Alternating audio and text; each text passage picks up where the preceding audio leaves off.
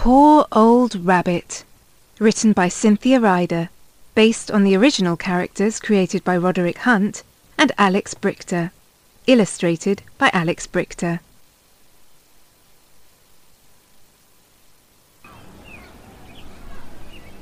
Floppy saw a toy rabbit.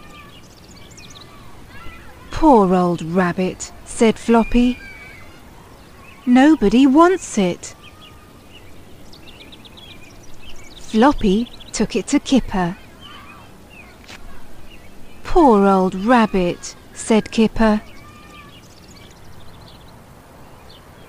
Kipper took it to Mum. Look at this rabbit, said Kipper. Nobody wants it. Look at this rabbit, said Mum. Dad washed it. Kipper brushed it. Chip and Wilma mended it. They all wanted it now. Oh no! Poor old rabbit, said Kipper.